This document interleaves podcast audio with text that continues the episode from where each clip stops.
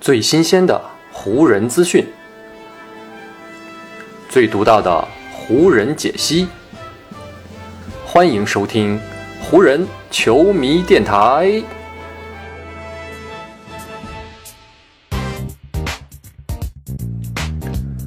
北京时间一月十五日，欢迎各位收听全新一期的湖人总湖人球迷电台。我是各位的湖人球迷朋友戴高乐，感谢各位如约打开这一期的电台节目。短短几天的时间，湖人队在西部的排名又发生了不小的变化。因为前一场输给了独行侠，再加上呢开拓者和雷霆最近呢都先后赢了球，湖人队如今是又回到了西部第十三这样的一个位置上。目前他们距离第十二的雷霆是有零点五个胜场的差距，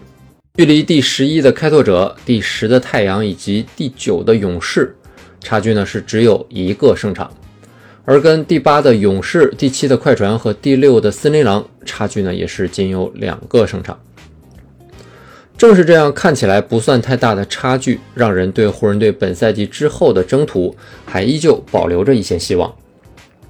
如果湖人队在后面能够摆脱伤病，或者说在交易市场和自由球员市场上做出一些动作，提升一下球队的阵容实力，那他们呢，依旧还是有很大的机会可以进入到附加赛的区域当中。进而去冲击季后赛的席位。湖人的管理层的确也没有闲着，最近呢频繁有球员来到洛杉矶为湖人队进行试训，其中比较为球迷们所熟知的，那就是呢迈尔斯、莱昂纳德以及呢德马库斯考辛斯这两位球员。当地时间一月十三号，这两位中锋都在湖人队的面前展示了自己。在结束之后呢？湖人队的主教练达尔文·哈姆也是接受了采访，聊到了这两位试训的球员。他们俩看起来都非常不错。如果得到他们当中的一位，我们是否能够干出一点不一样的事情来，那就是另外一个话题了。不过呢，我们这支球队还是时不时的希望能够做出一些尝试，看看呢能否起到一个不一样的效果。这两位试训的球员呢，都有一个共同的特点，那就是呢，他们在场上的位置都是内线，属于非常典型的五号位球员。他们两个人这样的特点呢，也跟湖人队如今的需求可以说非常的吻合。从湖人队此前取得过的成功经验来看，虽然戴维斯直接打五号位可以激发出这支球队阵容当中最大的能量，但如果给戴维斯安排一位五号位的内线搭档，让戴维斯呢在四号位上多打一阵时间。这样一来，不仅可以节省戴维斯的体能，同时也可以减少他受伤的隐患。这也是为什么湖人队最近呢也在讨论啊，等到戴维斯伤愈归来之后，要继续让托马斯·布莱恩特留在首发阵容当中的原因了，就是希望呢能够给戴维斯找到一位内线的搭档。虽然这样的设想很不错啊，但是呢，莱纳德和考辛斯这两位目前还是自由身的球员，都存在着一些问题以及短板。首先呢，咱们先来看大白莱昂纳德啊这位白人内线，身体天赋是非常不错的。他拥有两米一六的身高，以及呢一百一十八公斤的体重，是一个非常合格的肉盾型中锋。一二年，莱昂纳德呢被开拓者用首轮第十一顺位选中之后，很快就在这支球队站稳了脚跟，并且成为了一名合格的内线替补。二零一九年转投热火之后呢，莱昂纳德还在二零一九到二零赛季打过四十九场首发。不过后来啊，因为在游戏直播当中有种族歧视的言论，莱纳德呢在二零二一年三月是遭遇到了联盟的禁赛，加上过去两年他的脚踝和肩膀一直都有伤，所以呢始终没有在 NBA 获得再就业的机会。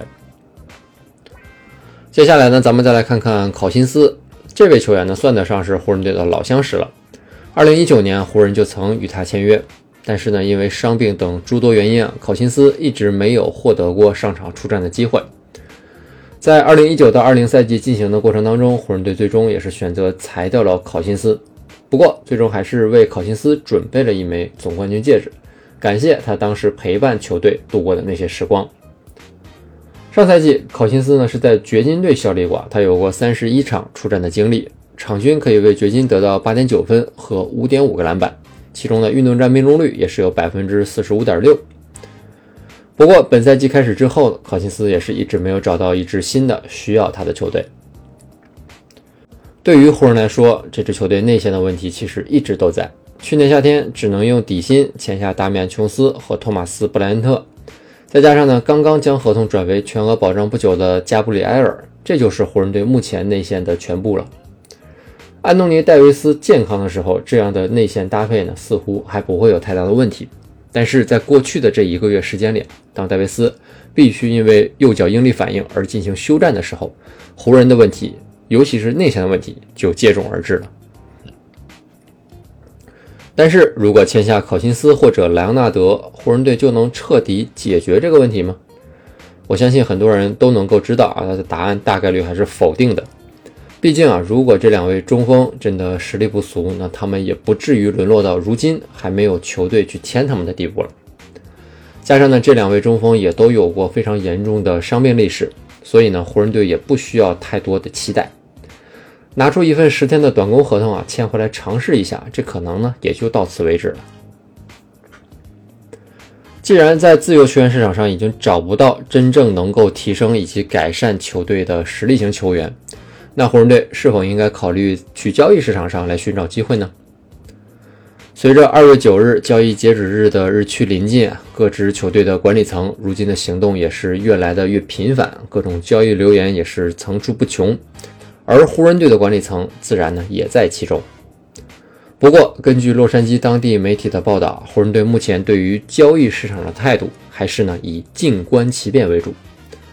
目前，湖人队的行动方略就是要谨慎以及呢深思熟虑。从队内流露出来的态度来看，目前一切都没有板上钉钉。球队既没有说一定要做的某些行动，也没有说肯定不会做的行动。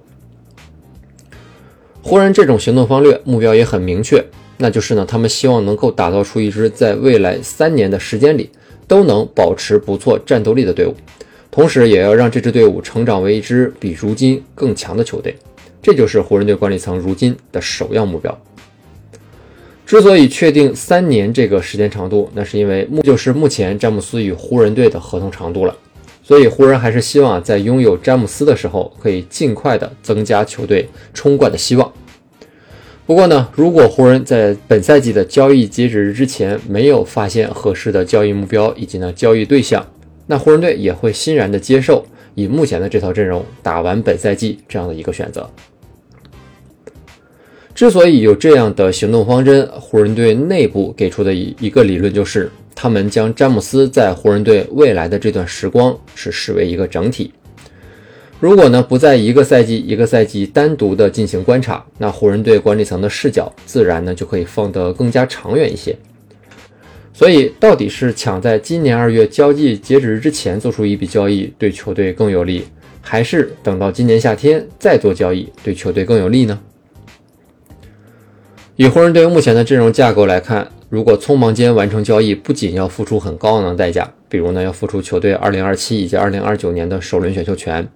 而且还要面临球队依旧无法在本赛季就实现去冲击冠军目标这样的一个尴尬局面。如果匆忙交易，等待湖人队的结果呢，很可能就是费尽心机的杀进季后赛，最后呢落一个首轮出局的结果。这样一来，湖人队可以说是成绩也没拿到，未来的筹码也丢掉了。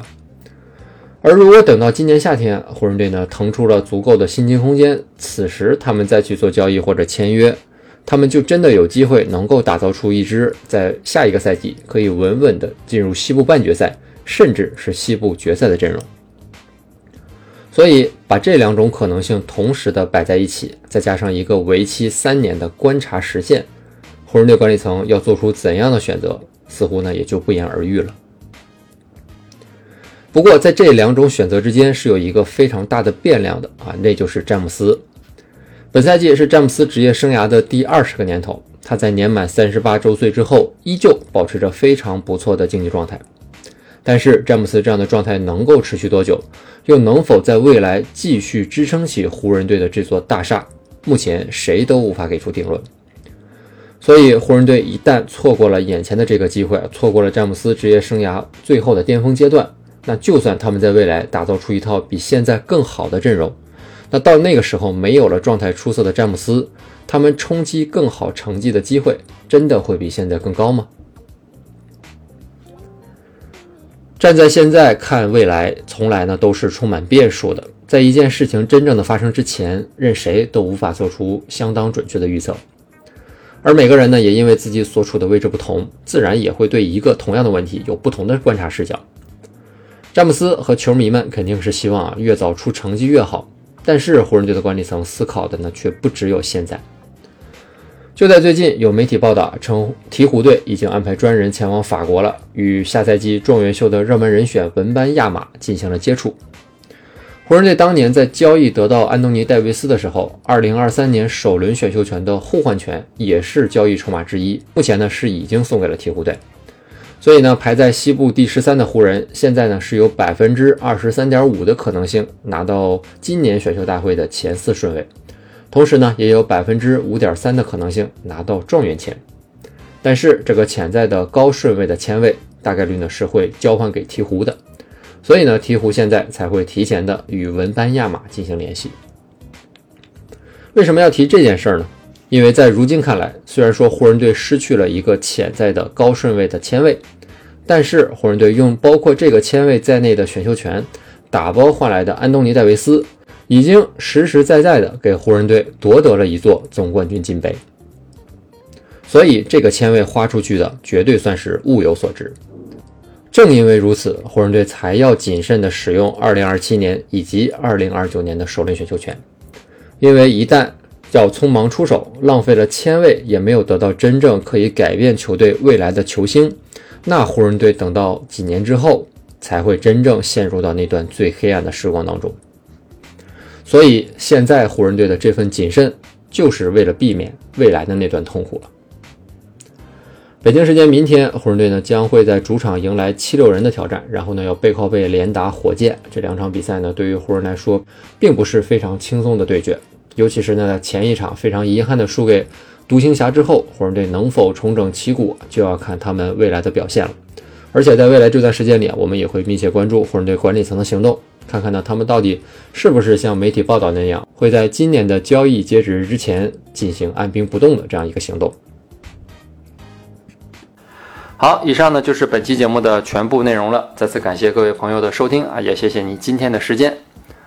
如果你觉得我的节目做得还不错，就请你关注和订阅我的这张专辑吧。另外呢，也希望各位能够把我的节目分享出去，让更多的人听到我们的湖人球迷电台，让更多的球迷朋友啊加入到咱们湖人球迷的大家庭当中。好，那就让我们下一场湖人队的比赛，下一期湖人球迷电台不见不散，拜拜喽。